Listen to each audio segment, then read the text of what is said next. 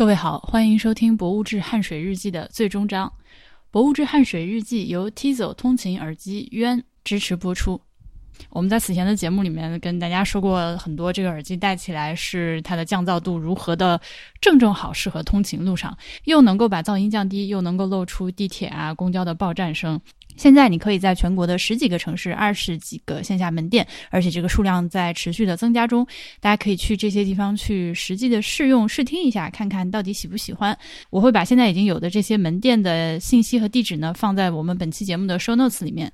这期节目我们还有最后一本汗水的绅士要送出，这最后一本书里面有袁林和罗欣两个人的签名，以及一张我们其他几个人有签名的拍立得照片。除此之外，本期节目还有一个特别特别的礼物，就是我在古汉源的那一天，不是踩着青苔爬到岩石上接了一瓶汉江源头的水吗？我把那一瓶水分装成了八个小瓶。呃，我想拿出其中珍贵的一瓶，但是对我来说很珍贵，对你来说不一定啊。呃，拿出其中 珍贵的这一小瓶，呃，送给博物志的这个会员朋友。如果你想要这瓶水的话，请给 AI at 博物志点 FM 发个邮件，以我这边接收到邮件的顺序为准啊。我收到的第一封邮件，我就会寄给你。发邮件的时候别忘了提供你的收件地址和联系方式。呃，得是付费支持我们博物志的会员啊，大家不要冒领。好，让我在最后一次在这个系列里面感谢一下 Tizo 通勤耳机渊。各位如果感兴趣，到他们的天猫旗舰店向客服说“博物志”三个字，就有机会在下单的时候获赠价值一百零九元的这个非常可爱的，以攀岩的时候挂在腰上的那个放滑石粉的那个兜兜，那个叫什么？以那个东西为灵感设计出来的一个耳机收纳袋。好，那么接下来是今天的正片。呃，这个麦克风是这样的，它是一个需要对着说话的麦克风。反正呢，我这儿也在监听，就是如果一会儿我发现你麦克风拿远了，我再提醒你一下就可以。OK，好的，好嘞。啊，今天我们是各位好，欢迎收听《博物志汗水日记》的最后一期。今天是鸽子捕捉行动，呃的成功版本，请鸽子给大家打个招呼。呃，大家好。您是哪只鸽子？哦，呃，大家好，我是罗欣。啊，好的，这位鸽子终于被我们抓住了。从第一期开始的评论区，大家在说罗老师啥时候来，啥时候来。呃，我们是在哪儿走进科学呢？我们今天四个人是有我，有 HB，还有罗欣，还有元哥，我们四个人一块儿在罗老师的办公室旁边，非常的快乐。嗯，算是给汗水日记系列最后收个尾，也算是完满一点。呃。您您别用这种就是那么那么善良的眼神看着我，我会慌张。慌张。嗯，我在看你表演。呃，那您知道我们这个节目是干啥的吗？呃，这个节目我不知道，我知道你们去走了汗水，我就一直想参加。嗯，而且都因为我在你们那个群里面，就看你们每天吃吃喝喝。嗯，很羡慕。嗯嗯，我们其实已经前面是从每天晚上开始，呃，到了酒店就几个人凑在一块录，录完了当天剪发完。呃，今天来北京的，我觉得我们可以先给大家说一下干了啥。呃，其实我们是昨天来的，就 Podfest Podfest 完了之后，就呃正好袁玲也在 Podfest，我们就一起来到了北京，是想看一下汗水的另一个结果。呃，之前我们在汉中的时候，最后的一天，我不知道听众朋友们还记不记得，我们是沿着百度地图上标的汉源，一直走到了所谓的百度汉源最深处，地图消失的地方。呃，当时就想，最后果然还是应该来北京再看一下，他经过这么多努力和付出保存下来的这一汪清水是去了哪里。所以，袁哥，你不要说一下我们去了哪儿？对我们昨天就是，其实没料到有那么远，从城区开车开了八十公里，到河北省的一个地方，快到涿州，涿州快到北京省北京这个界了，但是还没到那个地方呢，就是那个南水北调的这个千里渠道啊，啊，在这儿就这个明渠道这就完头了，它就这个进入这个暗渠，我们可以看到，就是开始还是很难看到的，进不去，后来绕绕了个道，最后在一个桥上看了一下。呃，隔着一个铁丝网，就是看了一下，就是那个那个水，它就就是从流到尽头了。你就看到流到尽头，它可能就往下走了，往下走就进入暗渠，然后一直到北京这边，就从此就进入管道了。嗯，然后实际上实际上也就其实就没再出来过，一直是要到水龙头才能出来的。所谓中间那些水库，其实都是说它它都有些水把它调到那个水库，是用水库来补生态的。它这个水其实不是往回倒的，所以它应该说就是它是封闭密封式的，就是这么倒的水龙头。所以，我我们在这看到的就是那个南水北调的明渠的终点。我有个印象，有时候我我有当时看了有个印象，就是我觉得这个水即使走了这么远到这儿，一个是它的颜色还保留了一种那个丹江口水库看的大体的那样一种感觉是嫩绿的那种感觉啊，因为浅了一点嘛啊。然后呢，我感到它有一定的流速，能感到就那个水还有一定的流速，就它可能有点落差。因为我在那个陶渠这个岔口，就是那个就是渠首，那个流速是相当快的，有有很大的浪。嗯，这里呢已经没那么大的那个浪了，但是能感到是有流速的，所以我感到它一方面来说，就是它好像已经不是一个真正的河了，但是但是还能感到它还是有生命的河水，也是水，跟我们在这个水龙头逆流出来的水还是有点不一样，所以我还当时这点感受我还挺深的。然后我们今天又去了这个就是。到北京的，他就说这个第一站就是开始给北京供水的第一站大连水库。为什么这么说呢？就说大连水库它实际上是说把这个调过来的水分一部分出来蓄在这个水库里，这个水库的水呢又分到永定河里面去这个补永定河的生态。所以我们看到以前的永定河是干的，现在就也现在有好多那个水都是有湖了。而且我上一次看到的时候，几年前看到的时候还是一些分散的湖泊。现在看整个那个河都是一条大河了，就连起来的啊。啊，这个上面说是这个，假如说南山北调检修的时候，就说这个不就是不通水了嘛啊，管子里不通水了，这个时候可以用这个水库大连水库蓄的水倒抽回去，用它来再补南水北调的水。但是我估计到现在从来就没有用过这个这个水，就这么一个状况啊。呃，我们在渠首，呃，刚刚说到那个渠首，实实际上是在丹江口水库的那边呃，在那个地方的时候，我今天有一个哥们儿没来，就仲青，他一直前面几天跟我们一起，呃，他在抱怨说，为什么沿着汉江两岸明明这么美的景色，也没有什么旅游业，好像我们可能一直到钱江前面那段时间，都是旁边都是农村。没有什么人去看，呃，反倒是到了曲首这个地方，当地发展出了一个小小的，算是一个旅游业的一个景点吧。很多人到曲首去合影，旁边还有一些移民博物馆。所以其实我今天，呃，昨天我们到惠南庄的时候，我多少有点心里在琢磨，说这个地方有没有可能有一个大石头，上面写着也写刻着一个东西，所有人来到合影这么一个地方。结果完全不是，他显然不希望别人注意到他，是一个很低调的状态。我们过去了之后，立刻就，因为我们几个人状态太不一样了。那个其实是可以，呃，是可以过去的。大家听众朋友们，如果感兴趣的话，你完全可以自己开车去看一下。嗯，只是呢，在那条路上来回来去都是附近的村民，然后我们几个人往那一站，一看就不是。那个就是来这儿要看这个东西的，拎了几个，拎了相机，拎了无人机，一看就很可疑。对对对，呃，那个地方是实际上它已经出了大疆无人机北京禁飞区域，嗯，但是呃，你那儿一旦拿出来，还会说哦，其实这个地方不让你飞，就包裹的非常严的感觉，跟我们在丹江口水库就完全不是一个状态。我我有个感觉，就是我我们我最后那天呃结束的时候，不是说我这一路就像追求一个。姑娘一样的追着汗水走了一路嘛，就是不断的要接近他，然后接触他这种感觉。然后这句话被我无情的剪掉了，但你现在又说了一遍，那你再你可以你可以再剪掉，没关系啊。我我然后我千里迢迢跑到这儿，我我感觉他成了一个 饭，他被关 要剪掉。对，你可以剪掉。他被关在铁丝网后面，你连看他一眼都会有人过来盯着你，你要干啥？就有点像他成了一个，然后被被被囚禁在一个地方了，不能够探望他，就这种感觉。而且我今天还有个更悲哀的感觉是，这个都没有人知道他是谁。就是我特意去问的这个大连水库的这个专职干这个看守水库的荷兰人保安，我问他，我说这个故意问他，我说这个这个水从哪来的？他说这个长江调过来的呀。我说那不是听说是汉江调过来的吗？他说不是啊，长江调过来的呀。好，我就感到这个不仅是个政治犯。你们没有去过那个？这两头中间的这些地方都没有去过吧？中间的有读者留言说，焦作的读者留言说，那个当时南水北调通水的时候，大张旗鼓的宣传，但是没有人知道是汉水的，只有这次他就看到这波块以后，他才知道这个水是汉水过来的。嗯，就是这个沿途都是这种囚禁起来的样子。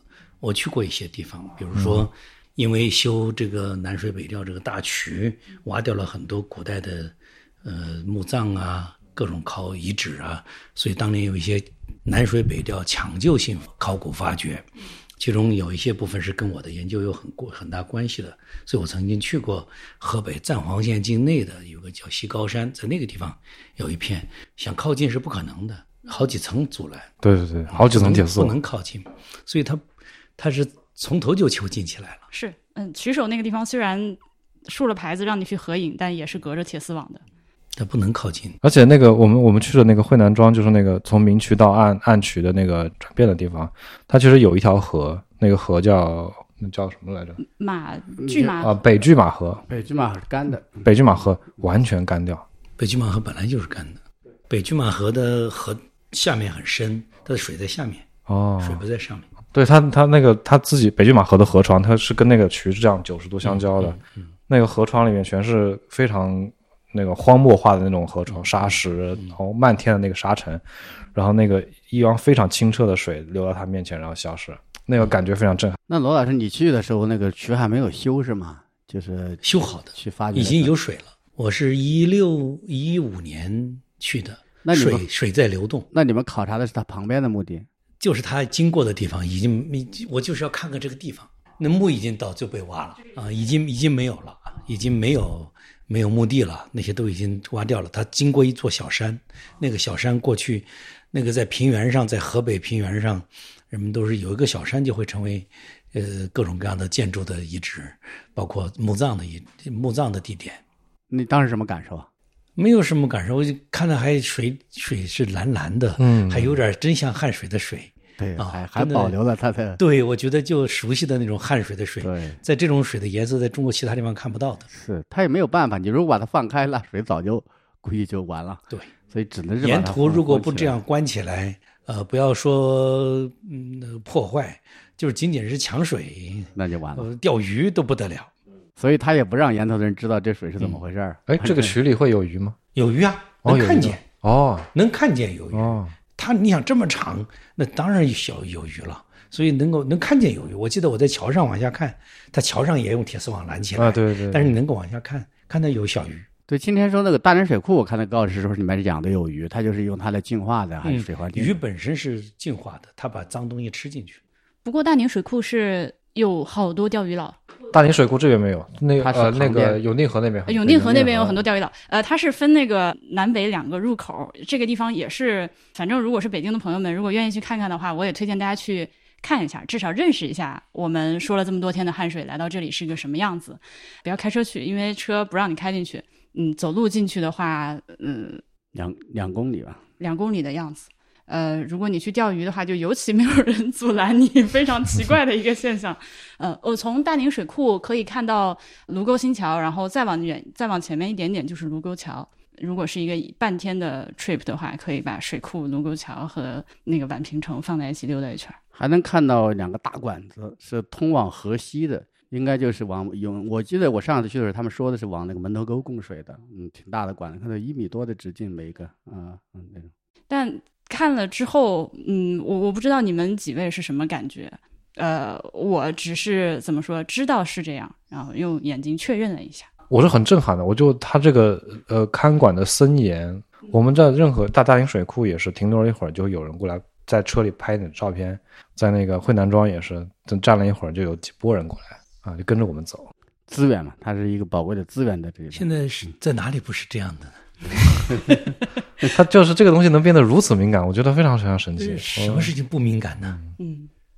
好的吧，呃，我还要给大家推荐一个东西，是呃，在团城湖那边有一个南水北调的展览馆，这个是开放并且欢迎参观，但是你要预约。我把他们的预约电话号码放在我们的这个 show notes 里面，呃，提前两周打。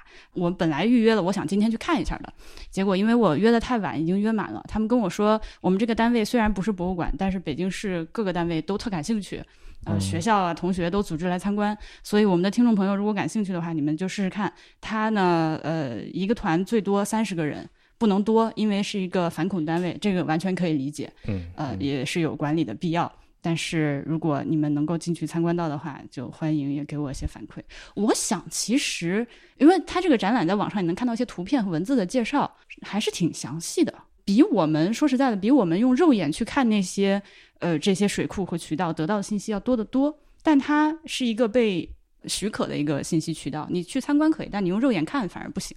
对，就是你可以看它给你的信息，但你不能看水本身。嗯，哎，龙老师，你到那个源头去过没有？经过过那里是吧？没有，从来没有去过。就是汉水的源头。我到过汉，我到过汉中那一带，嗯那几个县都去过，勉县、啊略阳都去过，啊但是没有去过那个汉水源头。阳平关那儿去过吗？去过阳平关，也就是嘉陵江旁边是吧？那个。对对对哎，。我们这次还到那个分水岭上去瞧了瞧。你想，你要去略阳，就必然要经过分水岭。哦对，呃，既然你都提到这个了，是不是应该我因为我们之前在日更的时候没有来得及跟大家说这个事儿，就是汉水汉水所谓的源头是个很麻烦的问题。对对，这次真的很很有意思，就是我们这次因为是开车嘛，就是那个简方方便一点。因为我我我我以前踩这个的时候，实际上我是坐车去的，所以中间没有办法停下来马上拍。那这次呢，我们在这个它的所谓的北源，就是这个呃黑上游叫黑河，下面其实古人把它叫这个沮水，就沮丧的沮水。那这个河口啊、停下来，我们看了一看，拍了点照，你能感到河其实非常的大，非常大哟。但是它那个走向确实它就是横截着过来的。所以这为什么古人不把它当做这个正源，也是有原因的。虽然说现在那些人说宝鸡那边的争论说这个其实这个沮水是最长的，水量也最大，按说应该把他们那儿作为正源。但是呢，就是方向上不对，就是横插进来的。然后这个沮水再往前走一点点，我没看到，因为它的河南岸就是玉带河，玉带河是从南边汇进去的。现在汉中那边的人是把这个玉带河，就临江县，他们自己是把玉带河作为这个正源的，因为玉带河最长。就是他们认为最长哈，就是各说各的。这个我也去过玉带河的源头，差不多就没有走到最源头的地方，但是走了。呃，那个河呢，就是确实也是比较长的，嗯、这个弯弯曲曲的，经过宁乡县城，可能对于县城来说，这个水更重要，所以他们把它作为一个镇源。但是古人的说法呢，就是我们去的这个第一次去的这个，就列金坝这个禹王柜，从那个沟里面进去，王沟进去到顶上就是那个博种山。博种山这个是作为这个古人认为是它的源头，这是我们也先去的这儿嘛，先去就是那就是只真的就只有一滴水了，就我们接的这个接的这个水就从这儿接的，就往下渗，下面有中日石这个。然后呢，我们那天还，但是百度上标的并不是这个，百度上标的汉水是，呃，就是过了这个列金坝，再往前走那么几十米，有一条河，就是从这个列金坝往宁强县城去的那沟，又顺着那个能走将近三十公里是吧？二十多公里。那么走进就是我们那天一直走到头的那个，那个百度一直把它标成汉水，标到源头上。我觉得挺神奇的，我不知道嗯百度的人是自己去过标了还是怎么样，因为那个地图你使劲把它放大、放大、放大，它就一直写着汉水，一直到山里面最深的那个沟沟里，它都写着汉水两个字。已经是一个这么宽的小河沟了，它还写着汉水，对，一直到最后就就没有了，就是沁水了。最后变成一个那个沁水了，最后就我们实在走到尽头才回，就就回来，就把这个百度把这个标成了汉水的源头。我在想，他是觉得可能就这个就是它最方便嘛，是吧？因为因为它按按正源的话，按那个东西走向的话，它这个最长，但是它也不是真正的东西走向，它是又往南走了。它拐了一个弯儿，甩了一下。啊但是是这样，就是因为我们当时是一直开着车沿着这个河追着它走的，对对。呃，往这个方向走特别顺。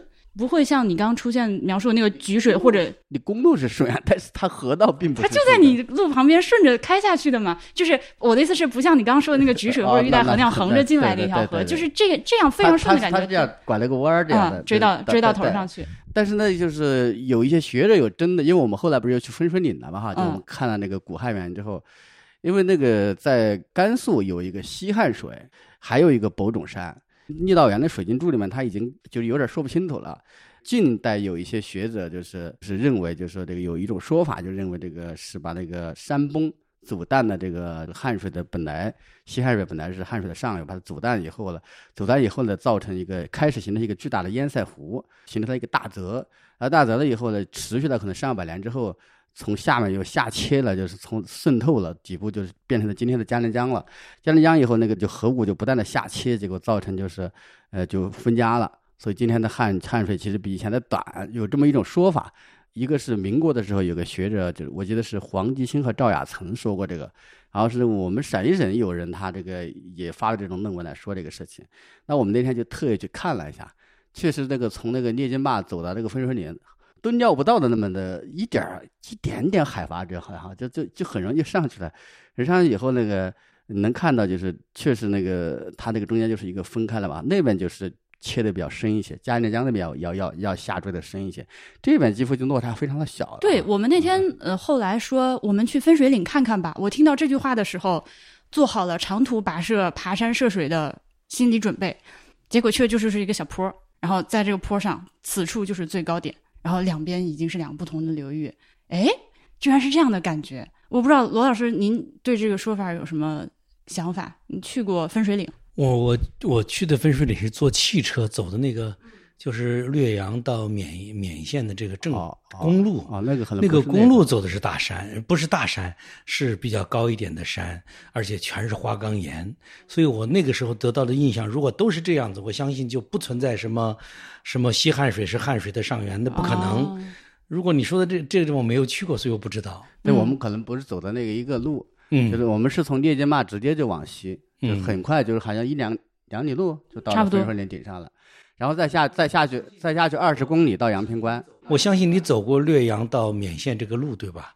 公路，坐汽车要走的路。你说的那个路我可能没走过，我走的是从这个略阳县到聂金坝这个路，它是这个往上，然后我这个这个路你要走过呢，你就会反正印象你不会忘记。对但凡走过那条路，不会忘记，因为那个路非常漂亮，两边都是过那个非常光亮的花岗岩。那可能有那个不是这个路，我们我们走的就不是不是一个路，所以我走到那儿，我就想，怎么可能是这个地震造成的？这不是地震造成的。可以查一下是不是，啊我正在看不是一条路，不是一啊条路，不是一条路我们那。天那个是个土包包我，们走的是火车的路，呃哦那那不是嗯那我没有对我们那个走走的火车那个路线，哦，我就是那个我我就是我当时也就在心想，这怎么可能？那个说法不可能啊！对，因为那个火嗯车路线是从阳明关，它就一直往东走，您可以看这个图，这还挺清晰。我们在这儿，就是这个这个标黄黄星哦黄星的地向向，南去了。对，这个标黄星的地方就是呃往分往这边就是分水岭，就沿着这个火车铁轨走。嗯，然后您看，这很快就到这边就是嘉陵江了。我们就从沿着这个火车路线走，大概走到这个地方，就发现它是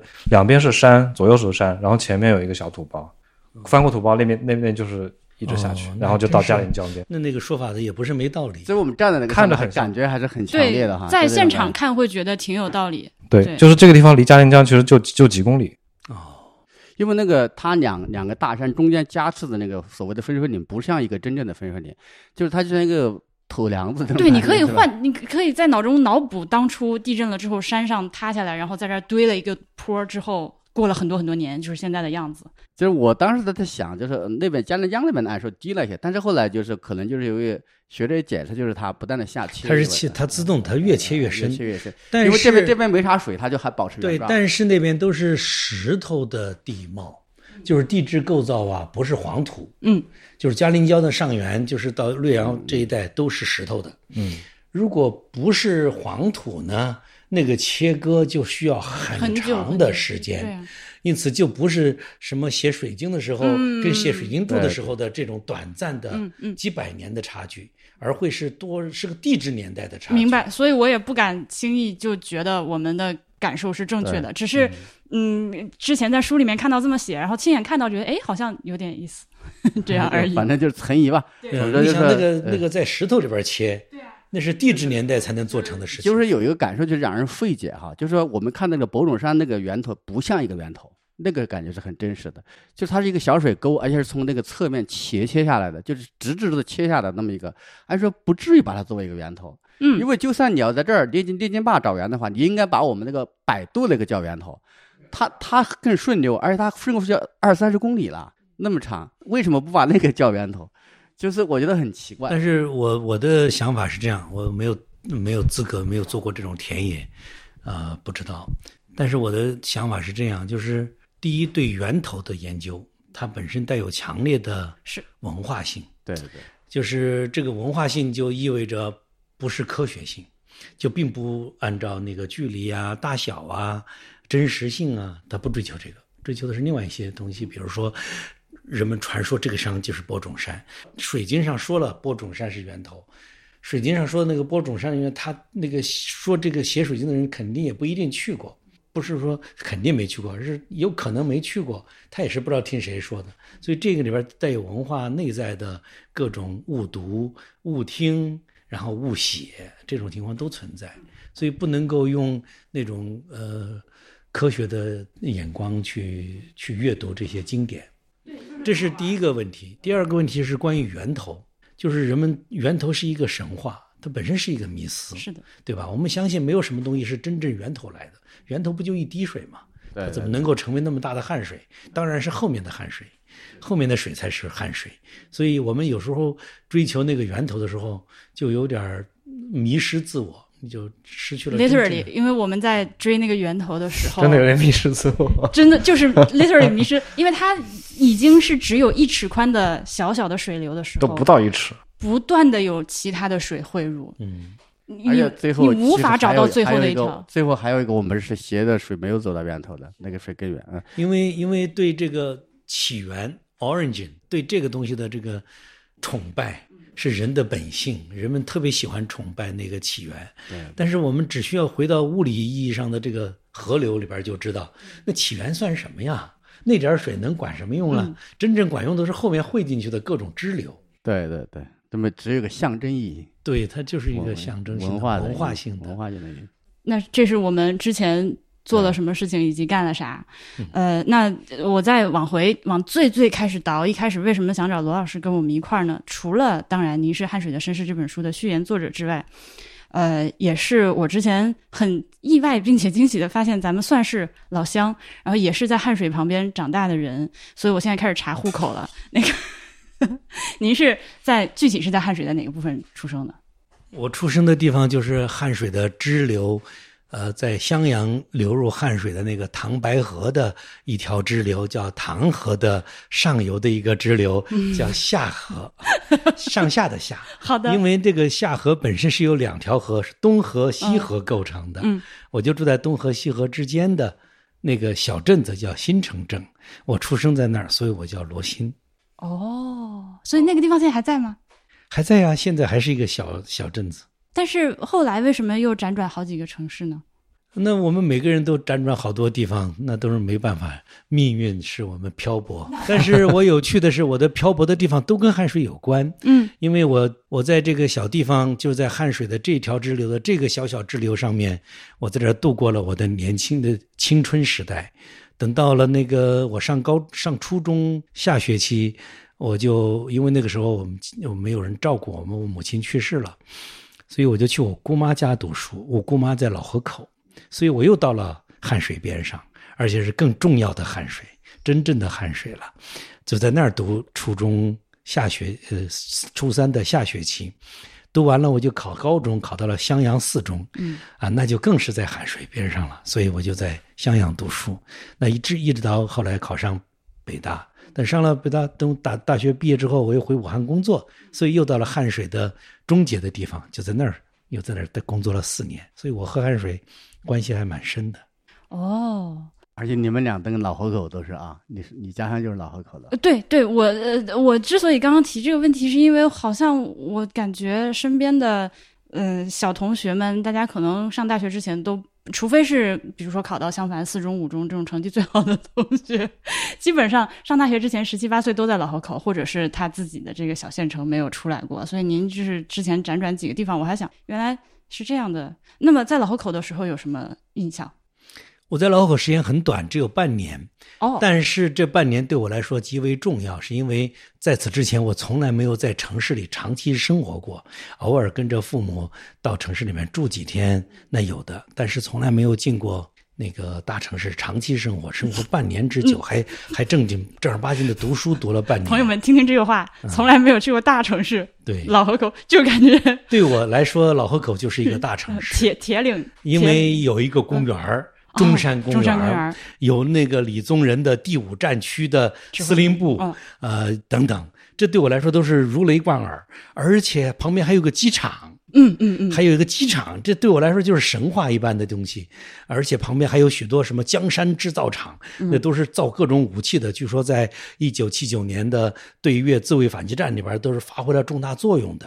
所以到那儿去都很神圣。我因为今天还要去看飞机，嗯啊，那个机场还不是普通的机场，是抗日战争时期修的机场，那是国民党最靠近敌占区的一个机场，是非常重要的一个，就是国军最靠近敌前线的一个一个一个机场，所以是相当重要的。嗯，所以对我来说，在老河口的那个生活虽然时间很短，却是在我的可以说是青春期的这个关键时刻的，呃，一个重要推动。所以正是在那个时候，我真正意识到了汉水的可爱。哎，所以那是哪一年？一九七九年的上学期上半年，就那以前也没见过那么大的河，那么大，从来没有见过那么大的河，从来没有见过那么干净的河，从来没有见过那么可爱的河。可爱啥意思？就是它，它显得很温柔，不像你去了长江看到的黄河，你你用离可爱这个词永远用不上。对对对对，只有只有汉水这种河，它有温柔的一面，它有动人的一面，它就是作为青春期的我能够想到的最美的女女孩子，也就是那个样子。好的，婆婆说是懒蓝，好的。那那个时候，呃，码头都还在。呃，那个时候有码头，因为那个时候还没有修大桥，大桥是过了等我上大学以后才修的。嗯，那个时候要过去都要坐船，有轮渡，因为对面就是古城，对吧？所以要去古城的话，还要坐轮渡嗯，啊。能看，而且好几个码头，不是一个两个码头，那个时候还有货运码头吗？有的，因为还要坐车要从上面过，卡车车渡啊啊，要坐车坐不是人呐、主要是车。哦，我明白。但是我想问的是，呃呃，我们今天去看到的那个汉水上面不是一个一个水坝，所以其实走船运货比较麻烦嘛。嗯，那个时候是有货运的船在沿着汉江上哦，那个已经没有了，我就没有见到过。那个时候丹江口水库刚刚完工，所以可能已经往上游走的那个货运的船已经不可能了。我我刚刚说的是轮渡，就是过河、嗯，明白。嗯 沿着河往下走，听说有，因为下面有个仙人渡，嗯，对吧？嗯呃，那个听说去仙人渡可以坐船去，嗯啊，别人告诉我，我很想去，但我表哥不让我去，啊啊，为什么怕危险吗？对对，说有点危险，说坐船过。咱们这次下河那个地方就是仙人渡是吗？呃，还不到仙人渡，仙人渡仙人渡上游啊下游一点点。在那个《倚天屠龙记》里面就专门写了仙人渡。就是周芷若汗水喂饭，就是啊、n o no no no no no no，那个这写那个仙人渡的地方是哪里呢？是那个于代言受了伤，那个张翠山跟他们一起回来那一段，说前面就是，前面就、啊那个于连州跟他说，马上就过仙人渡，过仙人渡我们就到我们的地盘上了，我们就要慢慢走了，我现在就再也不走那么快了，不要不要逃跑，整个脸皱成一团原来就是这个仙人渡吗？就是这个仙人老师是这样的，呃，因为我之前问过您，那个就是呃呃老河口那边就是襄阳这边的方言能不能讲嘛？所以是不行的，对吧？我呀，啊呃我不行。啊 Sorry，我不能讲这个方言，但但是我听得懂。啊！但是我的问袜子儿什么？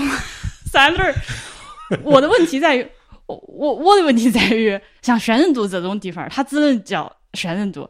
你如果用普通话念仙人度，我会反应一会儿是哪儿，包括对吧？呃，对，在我听到用呃老河口话讲仙人度之前，我先听到了普通话讲仙人度。啊因为在一九七七、一九七八年那个时候，呃，广播电台有一个叫做小说广播小说节目，嗯其中有那个很了不起的一个说那一个这个念书的，就是艺术家叫曹灿，他讲过李自成，李自成讲其中讲到刘宗敏在这里曾经骑着马直接跳进汉水，从岸上就是在仙人渡跳下去。嚯，然后他的马载着他进了汉水之后，从水里再起来，再过了对岸，是一匹神仙一样的马。哦，蓝马河都就像是。模仿那个马要檀溪的故事一样。对对对，比那个潭溪大多了，这是汉水 对，潭溪是个小河沟啊。那所以就是，如果没有拐回刚刚的问题，如果没有见到货运的话，也没有见过纤夫。没有见过，哦，那你爷爷就是纤夫是吗？我爷爷不是纤夫，但是我爷爷的弟弟是呃在西川跑船的。呃我不知道他自己拉不拉纤，应该是如果是船上的话是拉纤我。从来没有接触到过在汉水上工作的人哦，啊，就是我连船都没有坐过嘛，所以就没有接触过。所以你们那个时候的汉水其实已经变成一个休闲娱乐的场所了。那个时候人们还没有休闲娱乐的概念，嗯，人们还在挣扎在生死线上，还正在 刚刚还没有吃饱饭。水厂修了吧那时候？呃，有了水厂，因为要靠它，它就是那个整个城市的生命线嘛。那太平街那边的那些老的商号还在吗？我没有去过太平街，我听老听别人说。码头还看得到吗？有遗迹吗？那哎呦，我见到码头，而且不止一个码头，就是在河的上游有，下游也有码头。码头当时什么样的一个状况？反正也有船，因为还有过去啊什么的。啊，但是不是历史上的码头，我很怀疑了，可能不是。它有细船的那些那些柱子吗？对对，我没有见到那些，啊，就是我怀疑那些已经就是已经不存在了，在了很可能在修丹江口水库的时候，那些码头就跟着就消失了。因为我看您在书的序言里面说到那个时候的水特别的清澈，其实我就 挺嫉妒的，也觉得挺遗憾的，因为我小时候虽然也天天下河，并没有像呃您写的这样，还有就是园林写的那样，船好像飘在水里的那个清澈的程度，我从来没有见过，从来没有见过。我以为是我我最近那个那个下饭东西饭，有人发给了我过去在网上写的一小段文字，我写过，居然写过，就因为本来是写听音乐，听音乐的时候就胡思乱想，就想到自己小时候，就想到了什么呢？我居然想到了我在丹江口水库游泳，我游过一次泳在丹江口水库，那个丹江口水库游泳啊，你就能够。真的觉得自己在空中飘着，那个水有多清澈，你现在无法想象。我在许多大水库里游过泳，包括密云水库，那时候都是不允许的，但是都学生跑去。但是丹江口水库游泳，其他地方从来没有经历过，你就觉得自己是在空气中飘着，那个水有多干净，无法想象的。一样的感受啊，就那恍若空有无所依那种感嗯，觉。就是，我现在想起来都有点那个恐高。啊哦，嗯，到了你留着，你能看到很对像对对，就害。怕，就像看到悬崖底下一样。我好羡慕啊！因为我那个时候，呃，下河游泳已经是呃要担心什么水草、水水草缠住啊。没有水草。我我在一呃七九年，甚至到后来我上大学，在中间中间要回到老河口去玩啊，也过河游泳啊，没有听说过有水草。偶尔从哪里飘过来一点水草到岸上，小孩们捞起来玩那个河里是没有水草的，因为那个时代是没有水草，是特别容易理解的，因为因为河沙保留的完整，有河沙的地方没有水草。啊，嗯，只有那个水河沙被破坏了，出现了泥，才会长水草。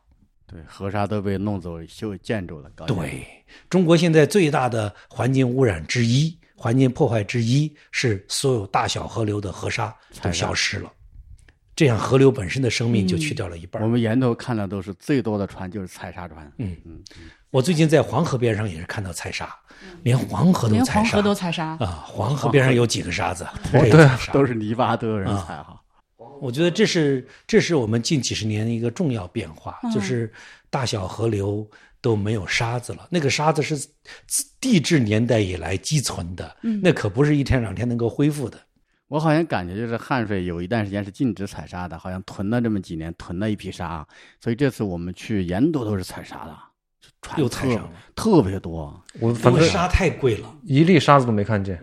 我们一路看到沙船，但是一粒沙子没看见他。有的人看到在工作，嗯，他们挖得很深，他们在水里面掏，水里面掏挖得很深。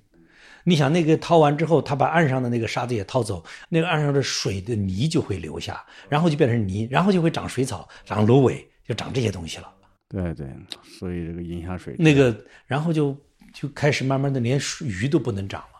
是说起来，我我小时候在香江边也是见过，是那种成片的沙滩的江岸，嗯，现在都是那种什么白浪逐沙滩啊那个景象，在我认为在中国已经消失了，不会再有了。水是要很久才能淘起出一片沙滩的，嗯，他给他挖两下，给他挖完了。对，它是地质年代嗯。储存的，那可不是对，那可不是说几千年能够做成那样，几几万年都成不这这成不了。对柳树林儿，我小时候就是柳树林儿那边是有沙滩的，但是那个地方他们不让我去游泳，说哦，那个老河口两边那个那那老河口的水到老河口那个市的时候，水是向河堤方向走的，就是向老河口方向走的，因此这边没有沙滩，水直接到老河口，但是对岸留下一个一公里宽的沙滩，可漂亮了。你游泳游过去了以后，在这不在那个沙滩上要走好久才能走出去，那个沙滩可宽了，现在也不存在了。不存在了。现在对面是荒地，嗯，以及呃稍微往下走一点，王府洲水电站那边、嗯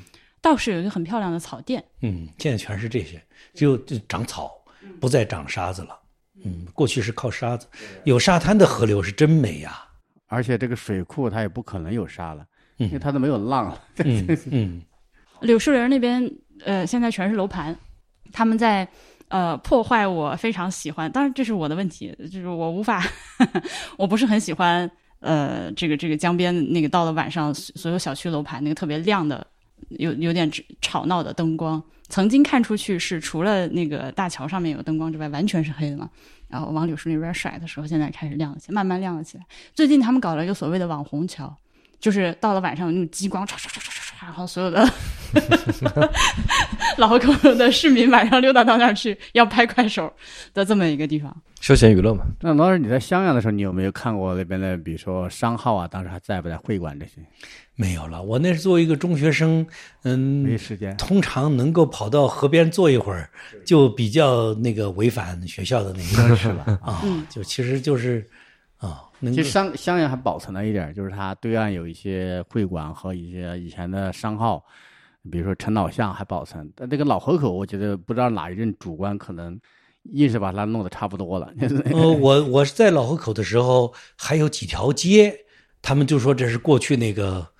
他们有号称七十二巷，对吧？是的，是的。啊，就是七十二巷之那个呃留留存的，嗯，那个所有的房子都是那个木头的，那个全是木牌牌，啊，每天大概要卸那个门板，就是我家搭那个门板，对对对对对。那个那个，我虽然那样的街，我曾经在。我随州在其他地方小小县小街上见过，但是老狗成规模的，好大好大一条街，全是那个样子，挺吓人的，全是那样子的。嗯，那个你现在去我们家那条街还叫丁字街嘛？它早上不是一个天然的早市嘛？每天早上就是菜市场。嗯，我家现在那个房子就是当年拆迁之前的那个，就是那个点儿。但是话又说回来，你说的那些商号，有可能是因为抗战的时候炸了很多。不会炸不完那么多，炮火是有限，那个那个规模很大，而且抗战以后还航运还恢复了相当长一段时间了。我应该我应该那个在老河口都见过那些，当然都嗯嗯那房子在，但是那个房子已经不再是过去的功能了，啊，不是做商业，也不再是那个归当年的人所拥有了。现在房子也没啥了。最后的一片拆迁其实就是我家那块儿，从呃我零六年的我去上大学，然后。那个丁字街就是原来天主堂附近的那块儿医院那块儿，就是全拆了。现在只有太平街那边还留着几座，但是已经，哎，也跟没有差不多了，因为完全在做其他的用途。一个没人管，你做大机动你也要维修啊什么的，没人管。现在就完全残破的要命。我感觉他那个做法还是比较彻底的老河口，其他的有些地方还保留了一点。可能也是因为城市衰败，没有钱了。因为维护这些木建筑，老老河口是比较穷的。对，太衰败了，我感觉都被抛弃了。我的铁路货运都抛弃了，它不是不是客运了，天哪。嗯，客运先抛弃的，呃，货货运都前两年又停了，嗯，太惨。你要你要维护一整片街区的这个历史建筑，是相当贵的。嗯，而且你穷的话，会不会想到要去做这些事情？呃，中山公园连中连中山公园前些年都拆掉了。哦天。那是给我留下特别美好的记忆的地方。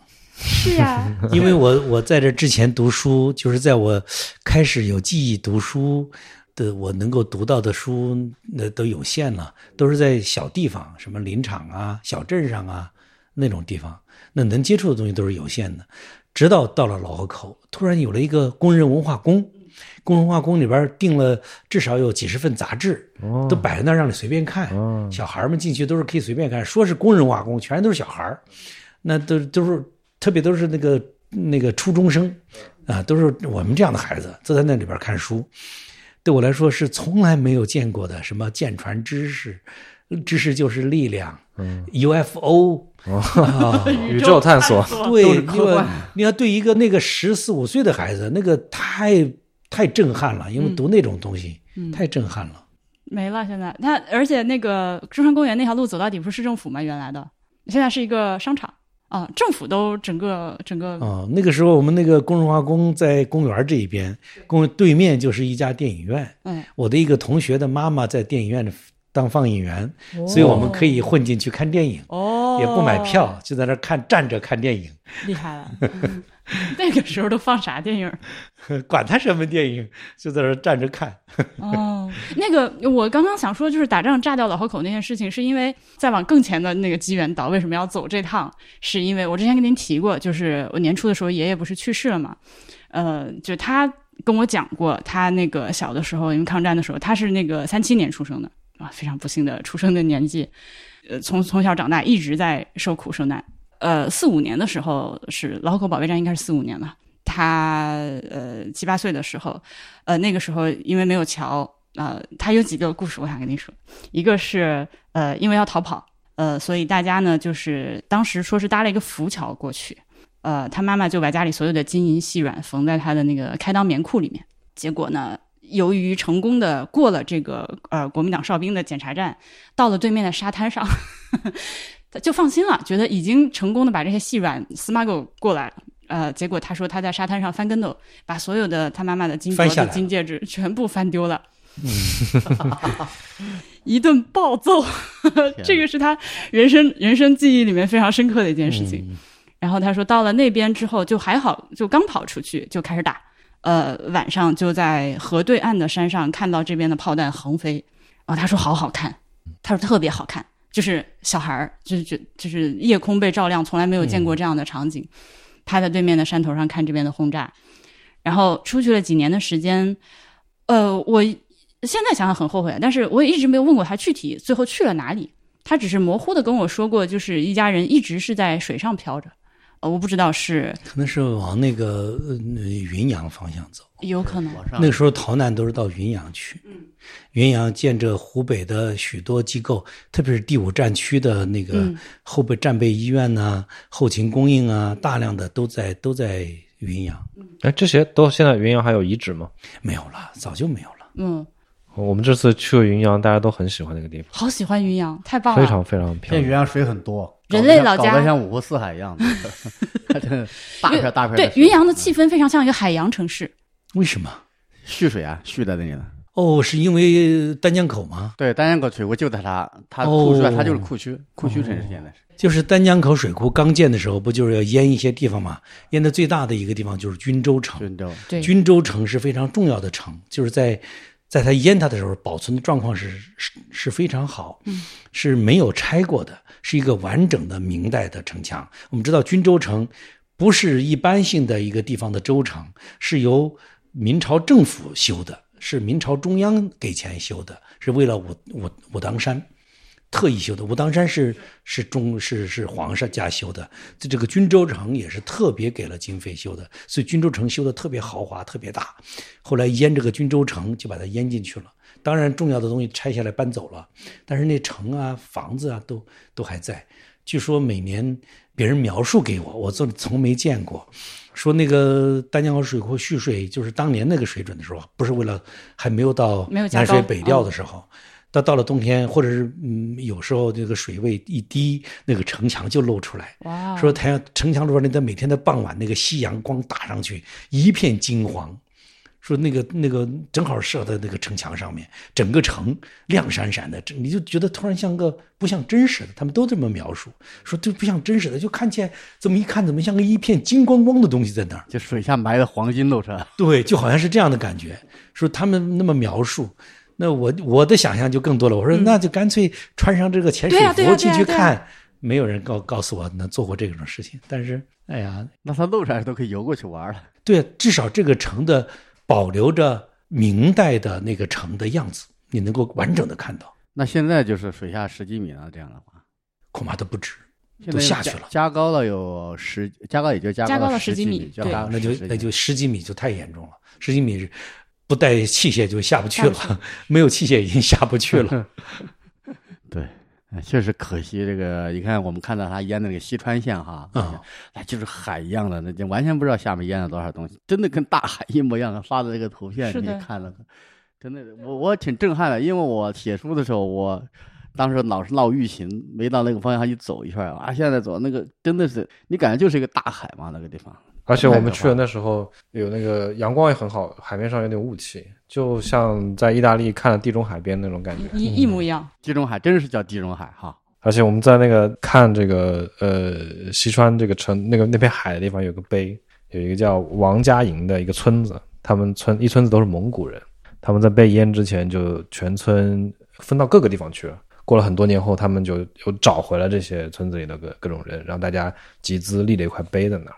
你站在这个碑往前看，这个水下就是我们曾经的这个王往前家。两公里就是他们以前的村庄，叫寻根亭。对，然后列了写了一下他们村大之前是什么样子，而且现在都散落在哪里？对对对他们是洪武年代，好像是以前的蒙古人，后来迁到这儿了。我都不知道，有点奇怪。按说你被打败了，还把你往中原地区，还中这种地呃，那个好多蒙古人就就相当于是分驻各地的，呃，驻军很多，湖北就有很多，洪湖以及那个大别山地区都有很多，这些都是当年的蒙古人，是说把他们迁到内地，好像有的是迁的，有的本来就在那儿。但是他原来占的地儿比较好，现在不让占那些地儿了。现在他们由社会上层变成了贱民，就就、哦你就当然也不会伤害他们，是吧？他还是都是老百姓嘛，都是劳动力嘛，对对对所以就把他弄到那儿。所以好多蒙古人的后裔就因为是贱民身份，那是等级社会啊，那是那个身份很难改变的。嗯，那他们呃很多人就变成了那个唱歌的啊，啊，就因为做别的事儿也做不了了。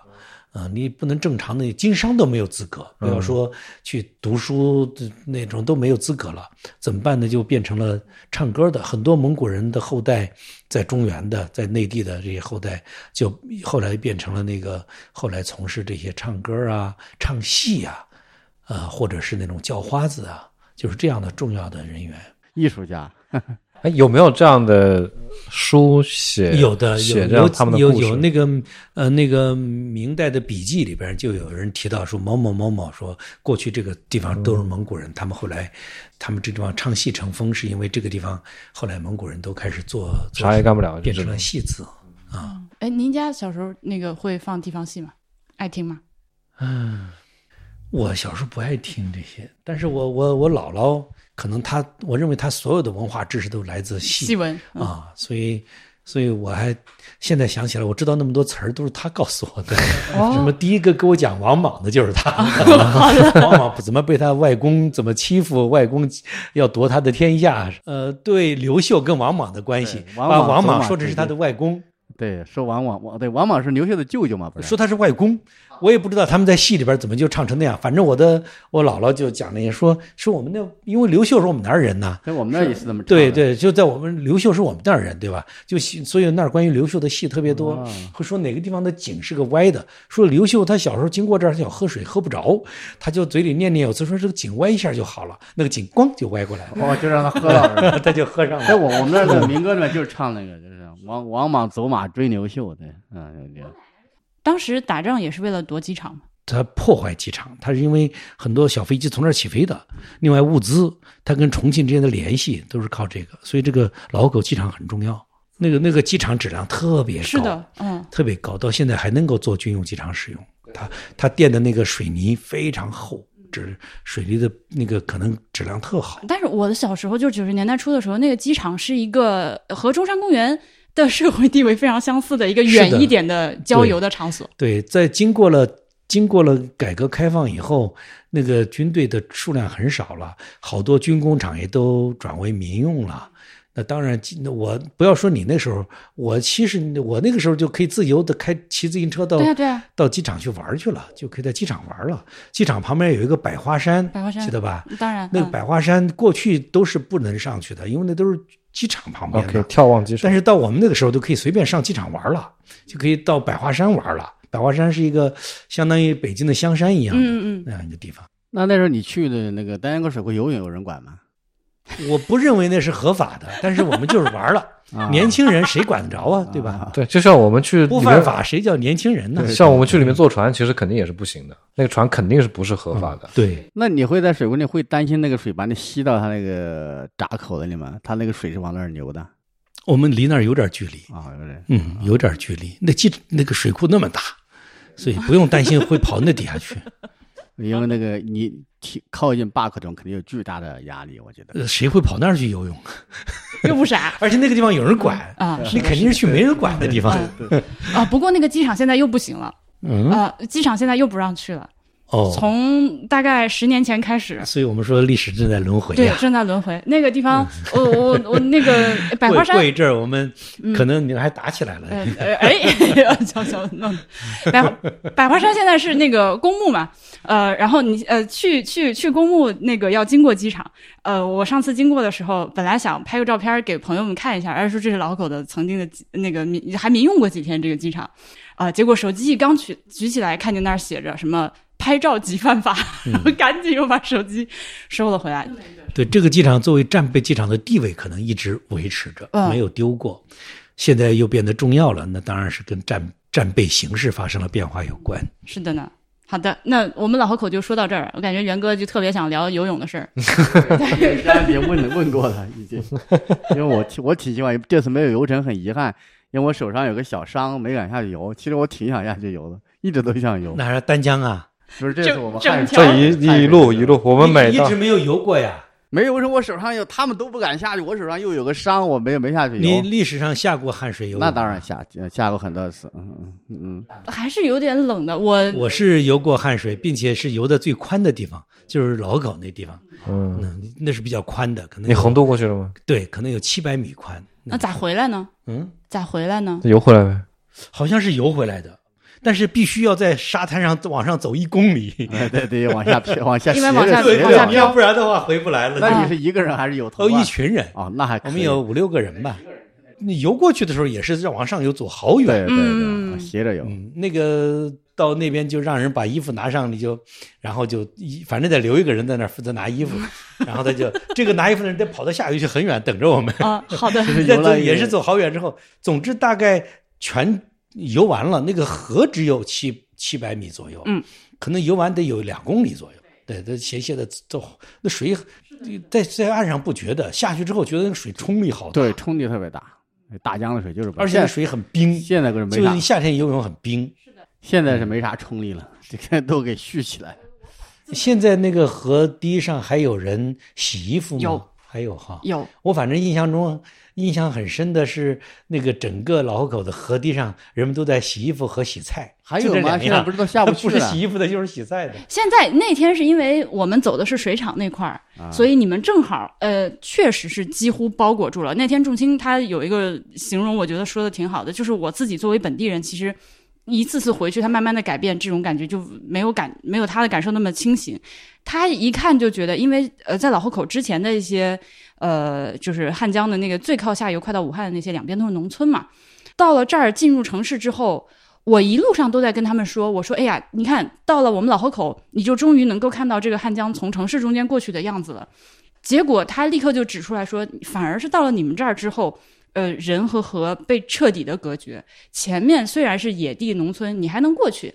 到了老河口，现在我们小的时候见到的那一个一个阶梯一样的堤坝深入到水里面，那个已经完全没有了，没有了，只有两个不能，下到河边去了。只有两个口儿，哦，天你可以钻那两个口儿下去，然后下面它做成了一个所谓的清水步道，但是已经没有那种深入水里的那个台对阶。长长的阶梯没有没有没有，它是一个坎子，还堆了一些石头在那里。哦，不让靠近了。但是嗯但是那还是要努力靠近的，他不让是一回事。但是呃没有人有兴致的这样，因为因为你没有办法真的干什么，就是他那个看他那个案子，你看他堆的一些石头，然后又没有那种阶梯下去，你在水边干什么呢？其实有有有有有有，就不是不不我不不利于我我反正洗衣服我那两天在转，我都没有看到。我觉得城市的中心带是没有的，季节不到，季节不到。你你再过过去的话，是洗狗的、洗菜的、洗澡的、游泳的，全部都还在。夏天必须下去。我觉得这个是老河口人最后的坚持和骄傲，就是必须这个事情。确定他们还在坚持在的，在的，在的，在的。尤其是他就靠着一个水厂，这个水厂就在城市的半下游的地方。我觉得在水厂的上游这一段是不可能这么做的，对挨着紧挨着水厂的进对，水口、那也不允许了。就是胜利路码头嘛。那也可以理解。反正我今年夏哎天。总之，没有什么东西是不变的，会变化。如果说你在水厂的下游可是有可能，但是你紧挨着进水口，那你洗狗、洗洗衣服肯定是不让弄了。我想，嗯，好的吧。我我今年夏天我再回去 观察一下看看。还有没有这个最后的骄傲，或者说这个骄傲在下游一点。而而且那个呃，靠近河岸住的人也减少了，因为人越来越小区修的稍微啊对对对远一些，是的，那么容易到河边的人已经不多了。虽然除非是开车把车停在河堤上，还有现在这文化也变了，就以前说清水比自然好，现在都是啊很危险，很怕，嗯，小孩也不让说到水里面去弄这个。那是那是，对这个让我挺生气的，他们那个标语上写的都是禁止这个什么游泳、洗衣服、洗狗这种不文明行为，嗯，都是不文明的。都是不文明的。嗯这个文明就是福柯所说的文明。嗯，好的，就是人家以前那个说的，我宁愿我的小孩在游泳池里一辈子都在游泳池里，我绝对不会让他在江河里面去游。就是那个，那个那个不好，我的白眼这个游泳池才是好的。我的白眼翻得像老虎机一样。那个，以及以及我们今天那个白天不是在聊老河口梨花节的事儿，这个事儿您那时候应该没有。就是后来他们搞所谓的这个文化大台经济唱戏，嗯。然后一天到晚报纸和电视台上就在宣传老河口梨花梨花湖的风光有多么多么的美，然后我就一直以为梨花湖是一个湖嘛，就这个梨花湖在哪儿我从来也不知道，呃，直到很大的时候突然反应过来，梨花湖指的就是汉江，嗯，哦，对，就是叫梨花湖啊，对这段的汉江叫在至少在搞梨花节的那段时间内，它叫梨花湖。就是因为有水库了吗？应该是，他就因为下游有一个那个王府王王府州州把他关住了，他就把他叫湖了。我天，哦哦哦，嗯，梨花湖如何如何，一直是这相么把人体分成一节儿一节儿的切开了。因为确实那个王福州大坝，它不太像一个大坝的样子，就不太像个电站的样子，那个落差非常小，是的，感觉就像就是一个塘一样哈，把它也许目的就是为了蓄水，呃就就就是为了让它变成湖的样子。就是为了反调节嘛，就是那个一个是这个原因，就从作为老河口来说，肯定是把水留住；作为那个丹阳口水湖来说，它是泄洪的时候，它可以起个反冲的作用，嗯，就是这么一个作用。嗯，其实本身是没有多大的经济效益、发电的效益，嗯所以它感觉就像把汉江围成了一个堰塘一样，而里面又有一些小沙洲什么露出来，是吧？嗯嗯。那种感觉就更像了，就就像一个大很大的池塘那种感觉。前几年还那个里面扎的围堰养鱼，现在也全给拆了。那除了襄阳和老口，就是整个汉水沿岸，当然武汉您是比较长时间待过，还有哪里是去过并且看过汉水的？呃，宜那叫宜城吧？啊，啊，宜城呃，不是宜宜城，就是那个就再往下面，嗯南漳，哎，南漳是在汉水边上的吗？呃，不是，就是从呃，就是从襄阳继续往下走，啊对是宜宜城宜啊，城就那我到过宜城，过汉水的地方嗯啊。我那个时候我我是偶然不知道什么原因到了那儿，我还特喜欢那个地方。那地方汉水的水没有那么大了，我也不知啊，道为什么。对对对对对对对，是就变成湖湖河特别宽，有特别宽的河床，有好多的沙子。嗯我当时印象特别深是这个。哦，就我们在宜城到襄阳途中，不是经过了一个那个渡口嘛？那个地方那种感觉，水很宽，对，河特别宽，啊，那个又有点沙滩的感觉，还远望鹿门山那种感觉，其实那个那一带。哦，对，，那时候我们唯一你见到见到沙子，你不是说汗水挽回了他的尊严吗？那 那个地方我的印象是沙子特别宽，特别宽的河床。我也不知道为什么，那可能是一个汗水每年到那儿要那个，嗯嗯，就是在上游流的比较急，到那儿突然缓下来的地也拐了个大弯，方啊，突在然出襄阳之后立马拐对，突然缓下来了，所以它那个沙子就多。那个地方就是我们从汉口呃一直往上走，一路都觉得非常 miserable，因为那个水一点点又脏，两边啥也没有。就是到您说的这个地方，突然间有那天天气也很好，我们几个人心情大好，因为一下子感觉汉水的荣光开始在这里出现了，我们也印象很深刻。但是没有您说的两边那么多沙的滩，它沙早早就没了。那个地方其实我们是第一个看到的纯正的汉水，因为前一天我们还在钱江，是在兴隆坝往下是那个那个地方如果有比较干净的水，如如果说它水比较干净的话，这些干净的水不是从襄阳来的，也不是从潮白河、唐白河来的，是从大洪山出来的。它的旁边就是大洪山，就是它的东东东岸那些都是大洪山。那个地方应该是大洪山，大洪山的水向四个方向流，对吧？有相当一部分水要流到汉水里来，向南向西流都进入汉水几。个人纷纷开始看地图，我嗯看那个那个对他来说比较重要。那个那个水是干净的，从大洪山那儿，大洪山的大森林地带，到现在大洪山的森林仍然是在可能在整个襄阳、随州这一片是最好的。哦，在山浅水清那种嗯感觉。嗯，是真的是、哦是是叫大洪山，就是过去岳飞的指挥部就在这儿。哦，在这儿是吧？啊，岳飞的指挥部就在这儿。后来岳飞在这儿被打的跑了，跑到跑到武汉去了，跑到跑到武汉了之后呢，他就舍不得“红山”这个词儿，他就管他那儿叫哦小红山，所以武汉有个小红山。武汉现在那个红山区是是是这对对，个来历，就是这个，就是这样哦来的。所以是从山里流到南，从南漳县对往宜城流。对啊对，你看到这个这个地方流出来的水肯定是干净的，因为它是从大森林流出来的。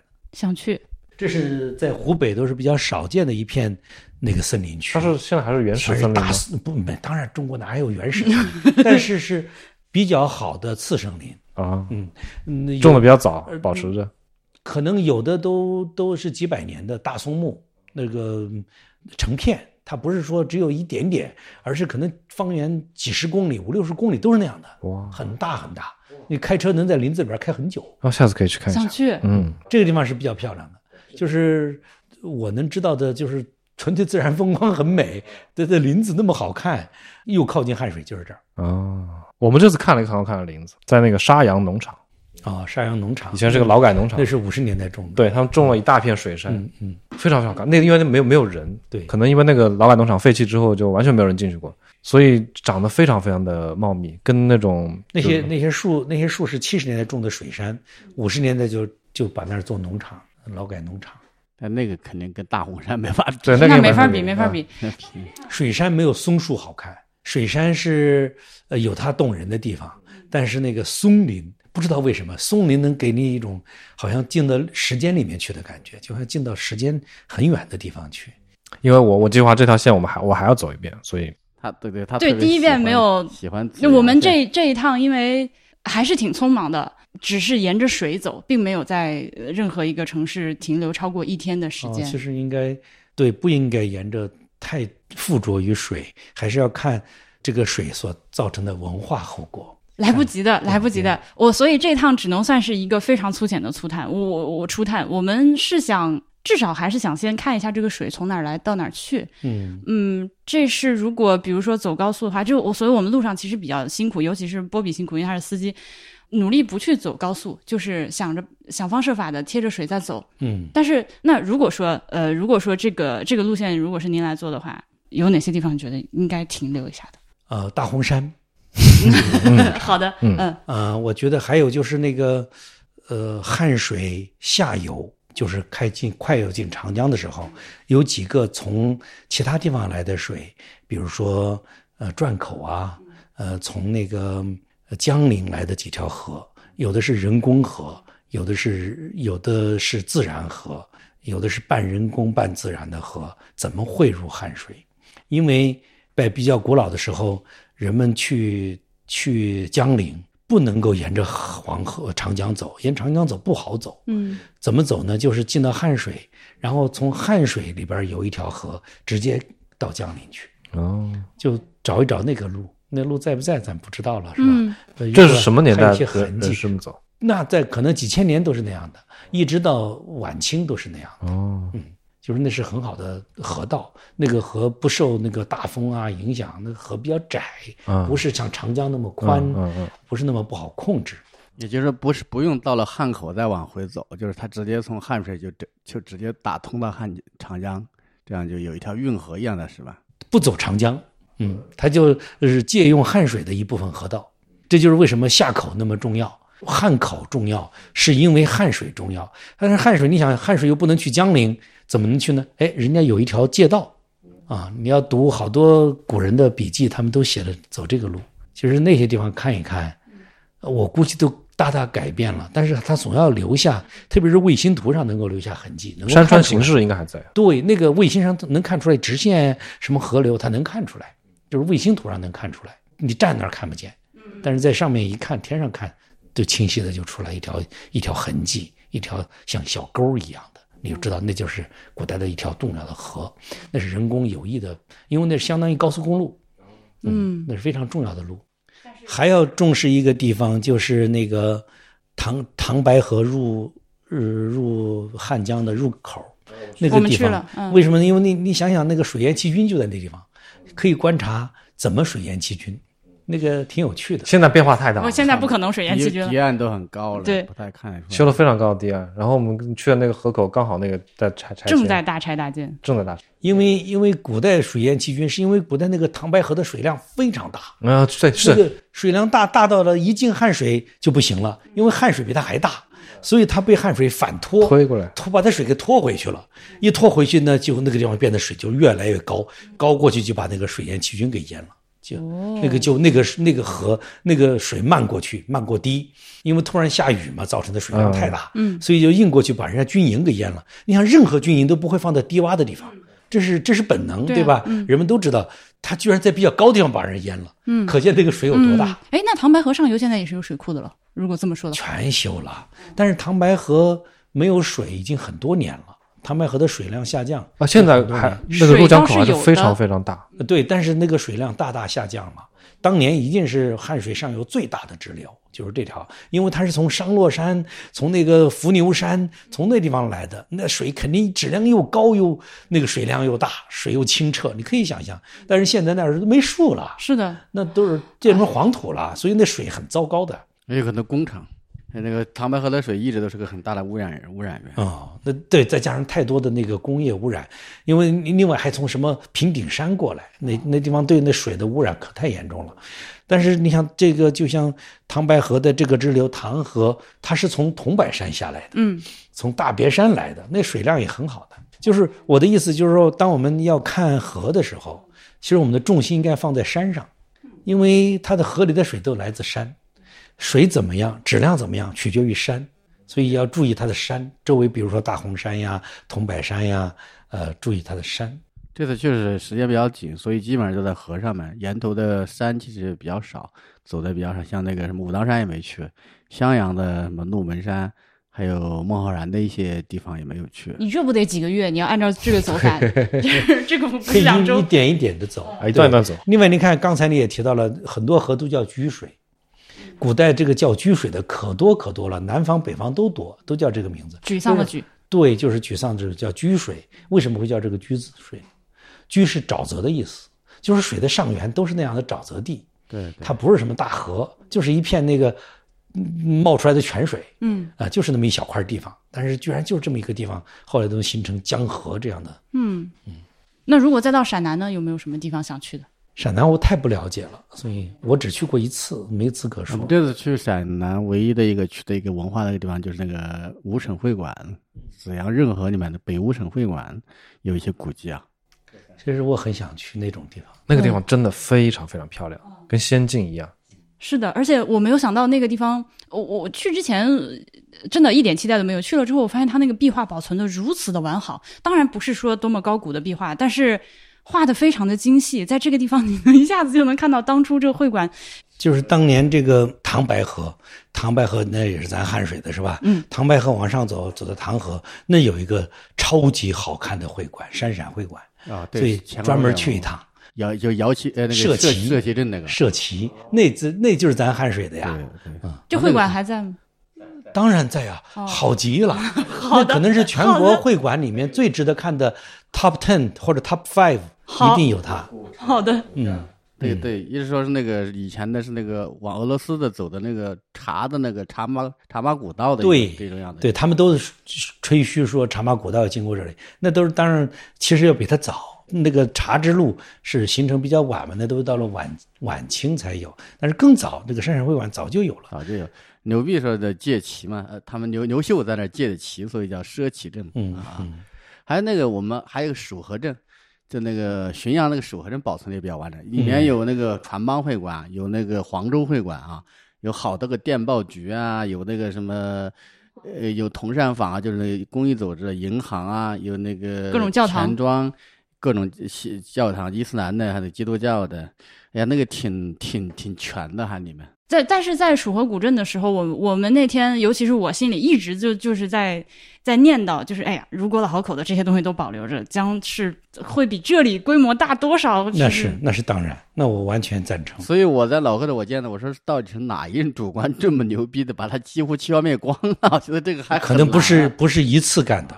前前赴后继干出来的，而且时间应该都不会很长，因为像我爸爸妈妈他们嘴里还在用就是拆掉的那些地名。嗯，但是东西确实拆得很早，七十年代就在拆，六十年代就在拆，所以一直都在拆拆拆，终于拆光了。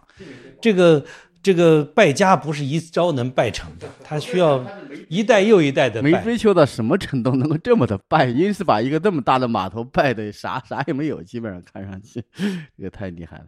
嗯，那那个袁林，你现在就是我，因为我们一路上你也在说，其实补了一些你书里面当时想去没去的地方嘛。对对，呃，如果说是现在写的话，你还会想补什么东西进去？我都跟他们说了，就是中信，如果我准备就过几天我就开始就是增补一部分，就是他们再一次重印的时候就会出一个修订本，就把这个我们这一次走的一定要加进去。我想至少有几个重要的是要加的。第一个是我们亲自我们亲身去的柴胡宜宾村，以前我是通过电话采访了他里面的人，但这次我们真的去了，而且见到了我当时采访当事人他的。奶奶，并且了解了他奶奶不只是一道柴胡，他还曾经移到过过青青海从青海又逃回来，活命回来以后又再次移到柴胡。到村子里那个实际的情况，当时都是围塘，现在都变成麦田、稻田了哈。这个我啊，现在那个田非常非常漂还有我。们了解的这个现代的罗密欧与朱丽叶，到了这个时候，还由于这个移民和本地人的水火不容，两个年轻人这个本来是彼此相爱，硬是被双方家长就因为就因为这种矛移民和外来人的矛盾把它活活拆散了，就是近两年的事情。我在想这很惊人哦了，这都多少的这种文化的隔阂，这种移民和本地人之间的一种冲突，这个一定要写进去，这是第一个。第二个就是这个。我想那个把我们的这个在西川县见到那种大海一样的那样一种蓄水以后的场景写，以前就是因为那个老是疫情，我就没到那块去看。我这次看了，真的就是看到那种海一样的，感到很震撼。我觉得这个里面淹没的太多了，那种往事那种里面的。嗯、还有一个就是这个，我们这次走到就是就曲首啊，包括曲尾啊，就到北京这个，它变成曲以后，那种感觉还保留了一定的那个汉水的那样一种品质，但是它已经不是真正的汉水了。这种感觉其实让人挺不知道怎么传达。你觉得它某种程度上还是，但某种程度上它又不是了。啊，包括这边的人，你仍然是这么过了这么多年，仍然是不知道它水从哪儿来的，这种感觉还是挺强烈的。我想这个这几块儿，还有这个像百度汉水源这种，嗯我就可以加一下，就是丰富一下关于源头的，我觉得很有意思。说百度凭什么把它标成汉水源头？但是又 我们就找了找，一直找到小河沟还是，但是那个我们说法又是文献里面说的是古汉源，又是这个博种山，百度源它跟那个博种山就没有关系了，它。所以这种东西，我觉得这次还是丰富了不少，包括老河口这次亲身去看了它的一些消灭的这么彻底哈，就可以写一点，但是可能不会写太多，但是重要的是，我觉得那几块还是很重要的。就是我我我就是很震撼，你看那个移民把外地人叫蛮子是吧？呃是本把当地本地人把当地人叫蛮子，当地人把移民叫太子。太子，太子。哎，罗老师，您知道是哪个字吗？这个台。我不知道，我已经那个研究了好多年，我不知道这个字是哪个字应。该我我觉得可能就是埋汰那个太子。不是不是不是不是的，蛮子是北方人对南方人的称呼，这 个可以理解。但是这个这个这个，因为这是元代以来形成的，就是元代就形成了北方称呼南方就会蛮子，所以这个蛮子是一节儿蛮一节儿，就是。嗯，在我们那儿，比如说靠近河南的，毫无疑问是台子。河南人就，但是这些人自己不承认自己是台子，我是蛮子，他们才是台子，河南人才是台子。好了，那个可是他就开始称呼旁边的人是蛮子，这蛮这这边人就是说你们就是台子，所以那边的就说这边人是就是一节儿骂一节儿，这个就很有趣。我就一直想知道这个台是哪个字嗯，啊？那个有人说是不是就是达子？哦因为蛮跟蛮字相对的就是达子，是的，是的，达这个音呢，在一直到那个洪武正音之前呢，它都是发成带，啊，就是台，就是达子，就是这就是带子。那就是一个南蛮，一个北夷。对，其实就是 对我，但我不知道，就是 随州那边有有也，就像您说的，这个也是一个日常生活中会是的，互相日常使用，太经常使用，那。跟我们那儿也是一样的。我我因为去了一趟，我我我我不是生长在新城嘛，嗯，呃，我回到林场，这才几二十公里不到，十几嗯公里的距离，那个小蛮子一回去，别人就还说这个小孩说话怎么这么抬呀、哦哦，等我那个在家里待几天，再回到我外祖母家去，那边人就说这个小蛮子又来了小。蛮子来了。天呐，两面不是人那种感觉。哎，这种现象在更东边一点有吗？比如淮河流域有这种现象吗？这我不了解，没在这生活过，但是我相信这是一个普遍现象。对我感觉可能因为我在更南方，我家是湖南的，我家里完全没有这种，你那已经彻底蛮化了。对，彻底蛮化了。不算。对，我相信再往北我们，说的是一个蛮台之间的一对个对对对对界线上。对对对对，嗯，所以我就好奇，这条线上往东延多久还可以有这种现象？对，那我我估计就一直都是，呃，这个就是我们家就在桐柏山嘛，秦岭、桐柏山、大别山，一直到淮河，都是这一条线，嗯，就是基本上是沿着淮河。历史上的南北纷争的这个对。地方，下次可以去问问这个安徽北部的朋友有没有这个，就必须这条线上的，嗯，哎，那您自己认识什么？就是因为这个水利工程移民的朋友吗？没有一个都没有见过。哦。我在读园林这本书之前，我对这个移民都没有想到还会移到我们随州去，这想都不能没法想象。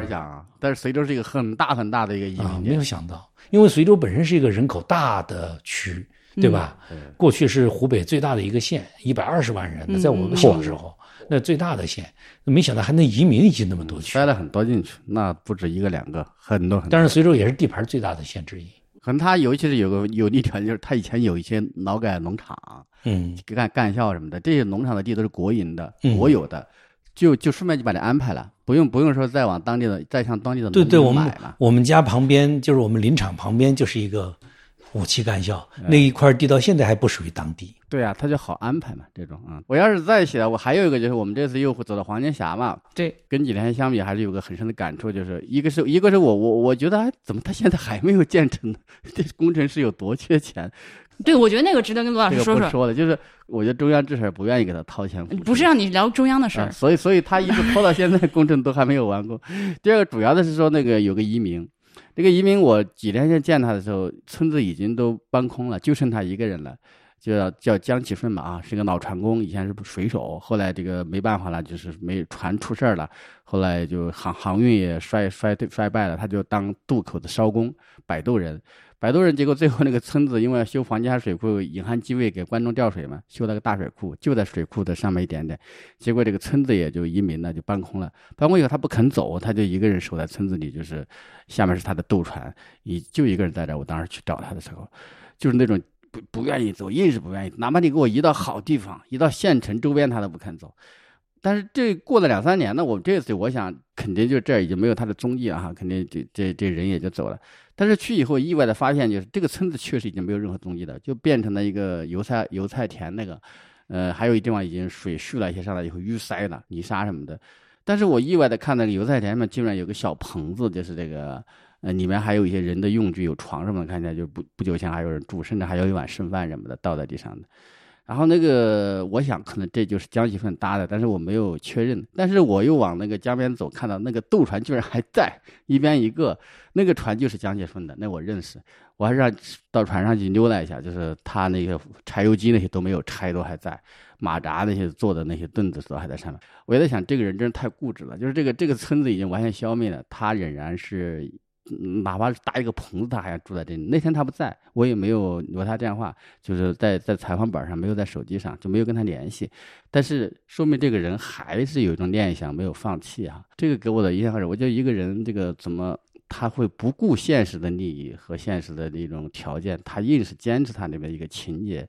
我觉得这种东西是蛮让人震动的啊啊，就是就是这个人一个一个水手的念想，不愿意离开江，不愿意离开水这种感觉，就现实中真有这种人啊。就是那天给我的感觉就是这样的，所以我觉得我我会在修正的话，我会把这个这一次看到的也加进去，嗯。我们回来之后，几个人也讨论了一下他现在的生活状态，因为那个地方我们是开了车到车开不动的地方下来走了很久，不管是从水里面涉水过去，还是从山上爬山，都很难到达他搭的走了半那个棚子。个小时了。对我，我们是走山上的，我跟那个 狗导从山上爬下去，很险，而且嗯他们从水面去，那一涨水也不能，就算不涨水的时候也很难爬，而且往上爬也很难爬，所以他他光到那个棚子里去，他就很难了。他在那个地方呃维持一个渡口，完全不可能有人去过渡的地方。这简直像小说里面的事情。像《老人与海对对对，真的对你可以把它。写多写一点，我们拍个电影。老人与海，而且那天还有一个 metaphor，就是呃，我们到了那个滩上的时候，